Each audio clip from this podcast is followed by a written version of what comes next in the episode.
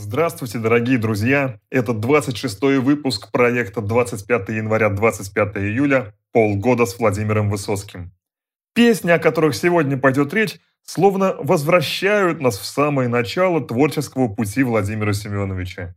Это вновь шуточные истории о неудавшихся амурных делах недалеких, разбитных парней или, вернее, неправильных пролетариев – Именно так друзья Высоцкого называли персонажа, к которому он часто возвращался в своем творчестве. Но правда, с полной уверенностью мы можем так сказать только о герое второй песни. Итак, на одном листке с текстом песни «Все ушли на фронт», о которой мы говорили вчера, с обратной стороны записан текст песни «Я любил и женщин, и проказы». Еще эта песня имеет название «Про любовные дела». И помечено это стихотворение июль 1964 года. Также на листке есть пометка Игорю Кахановскому. Возможно, была какая-то история в жизни друзей, которая подтолкнула Высоцкого к написанию этой песни. Но об этом остается лишь гадать. Во всяком случае, молодые годы ребят были наполнены массой приключений, в том числе и на любовном фронте.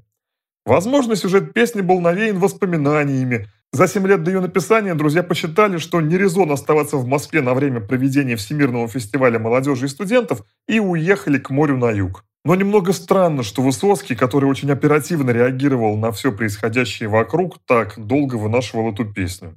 Сам Высоцкий нигде не упоминал о том, что эта песня как-то связана с Кахановским, и этот листок – единственное указание на это. Хотя есть и еще один намек. Строчка «Я тебе, она сказала, Вася, дорогое самое отдам». Именно так Васями называли друг друга Игорь Васильевич и Владимир Семенович. Эта кличка у них прижилась еще со школьной скамьи и прошла с ними всю жизнь. Так они называли друг друга, даже когда им было по 40 лет. Причем не просто Васями, а Васечками. Это настолько к ним приелось, что они потом и не могли вспомнить, как все началось. Хотя в недавнем интервью Игорь Кахановский все-таки рассказал такую историю. Вот, сначала мы не поняли, а потом стали вспоминать, откуда это пошло. Он говорит, о, я вспомнил, как-то я тебя искал, а мне, э, э, значит, э, или на нас искали кто-то в школе где-то там, потому что в школе во время переменки там черти что творилось. И говорит, ну они, они там, они вась-вась, где один, там и второй. Вась-вась. И, наверное, отсюда это пошло. Васечек, Васечек, Васечек. Вот такая история. Есть еще строчка в этой песне, которую тоже нужно пояснить. «Духи из первых рук». Это означает именно французские духи, а не советские. Причем имелось в виду именно незаконная продажа с рук, то есть а не в магазине. Я любил и женщины проказ, Что ни день, то новая была — и ходили устные рассказы по району про мои любовные дела. И однажды как-то на дороге Рядом с морем с этим не шути Встретил я одну из очень многих по району на моем на жизненном пути. А у ней широкая натура, а у ней открытая душа, а у ней отличная фигура, у меня в кармане не гроша. Ну а ей в подарок нужны колется, кабаки, духи из первых рук, а взамен немного удовольствий от ее сомнительных услуг. И я тебе она сказала, Вася, дорогой я самый отдам. Я сказал, за сто рублей согласен.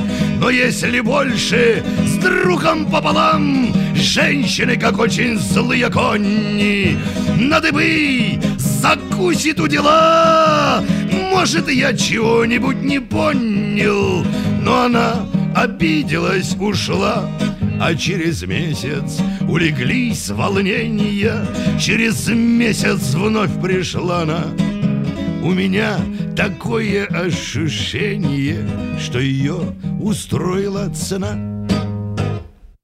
Кстати, первоначальный вариант песни имел другую концовку. Там героиня выходила замуж за другого и в конце даже благодарила героя за их курортный роман. На ее напепельные косы, на ее заманчивый овал, на ее культурные запросы я истратил весь свой капитал.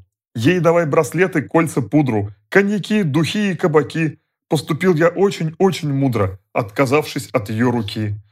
Что ж, она живет теперь, я знаю, с очень честным, умным карасем. Я теперь открытки получаю. Там в конце «Спасибо вам за все». А на одной из сохранившихся фонограмм Высоцкий поет в заключении еще один куплет. Очень жаль, писатели не слышат. Про меня пропарни из села. Очень жаль, сонетов не напишут. Про мои любовные дела. Если образ жизни и трудовые успехи героя песни про любовные дела нам неизвестен, то в песне «Я был слесарь шестого разряда» появляется самый типичный неправильный пролетарий в творчестве Высоцкого. Эту песню, кстати, он еще иногда называл «Из жизни рабочих». Перед нами представит один из самых любимых Высоцким героев – неправильный пролетарий. Это человек, который является очень хорошим работником, выполняет план, проблем на производстве не имеет, но при этом ведет разгульный, несоветский образ жизни. Почему он хороший работник? Ну, для тех, кто не знает, шестой разряд – это высшая квалификация для рабочего. В Советском Союзе все рабочие профессии делились на разряды от первого до шестого. Первым разрядом обладали ученики, выпускники училищ по специальности уже получали второй разряд, третий разряд – это те, кто делает простую работу, но качественно, четвертый разряд – это люди, выполняющие работу средней сложности, пятый разряд – это работники, выполняющие сложную работу. А шестой разряд – это те, кто способен делать уникальную работу, которую способны выполнять вообще единицы. То есть это самые крутые работники. И герой песни является слесарем самой высокой квалификации. И зарплата, соответственно, у него не маленькая, так как зарплата в Советском Союзе напрямую зависела от разряда.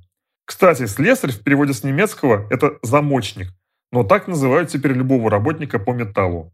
Возможно, любовь Высоцкого к этому персонажу в своем творчестве – это один из ключевых факторов его успеха.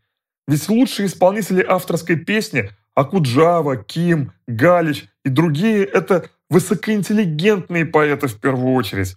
И в своем творчестве они обращались преимущественно к интеллигенции. Еще были песни Висбора, которые имели другую аудиторию. Это люди романтического склада, романтических профессий, в то время как персонажи Высоцкого имеют более широкий спектр. Более половины его героев – это люди из народа, рабочие, колхозники. Соответственно, и аудитория его слушателей была значительно шире. Прибавим к этому актерскую харизматичную манеру исполнения песен и получаем секрет столь высокой популярности его творчества в народе. Ну и кроме того, следует отметить очень высокую работоспособность Высоцкого, который, начиная с середины 60-х годов, ежегодно выдавал по 20-40 песен. И это только те, фонограммы которых сохранились на сегодняшний день. А ведь были еще произведения, которые он не записывал, либо записи которых утеряны. В то время как тот же Акуджава, к примеру, писал менее 10 песен в год, а иногда и вообще очень долго не брался за сочинение новых произведений. Вот как говорила коллега Владимира Семеновича по театру на Таганке, великолепная актриса Алла Демидова. У высоцкого поэта слово приходило с улицы и, очистившись его талантом, на улицу и уходило. В его творчестве прорыв к каждому. Может быть, любили его не все, но знали все, вся страна. Отцы и дети, старики и молодежь, космонавты, пионеры, шахтеры, студенты. Его интерес – жизнь всех – и, кстати, у него нет злых песен, хотя он касался разных, отнюдь не самых светлых сторон жизни. Несмотря на то, что в этих песнях сегодняшних отсутствует криминальная составляющая, по мотиву, по интонации все это напоминает все те же дворовые песни. Кроме того, Высоцкий использует и стандартный для городского романса жаргон. Ну, к примеру, слово «фраер». Кто не знает, фраер на блатном жаргоне – это простак, обыватель. И еще, обратите внимание на прекрасную, на мой взгляд, фразу. «И тогда сказал я без слов». Замечательный оксюморон. Ну а на сегодня это все. Остается лишь добавить, что песни сегодня представлены а, про любовные дела в записи со студией Михаила Шемякина, а я был слесарь шестого разряда в записях Константина Мустафиди. До свидания, до завтра и всего вам доброго. Я был слесарь шестого разряда. Я получки на ветер кидал. А получал я всегда сколько надо. И плюс премию в каждый квартал. Если пьешь, понимаете сами Должен что это иметь человек. Ну и кроме невесты в Рязани У меня две шалавы в Москве Шлю посылки и письма в Рязань я, А шалавам себя и вино. Каждый вечер одно наказание И всю ночь истязание одно.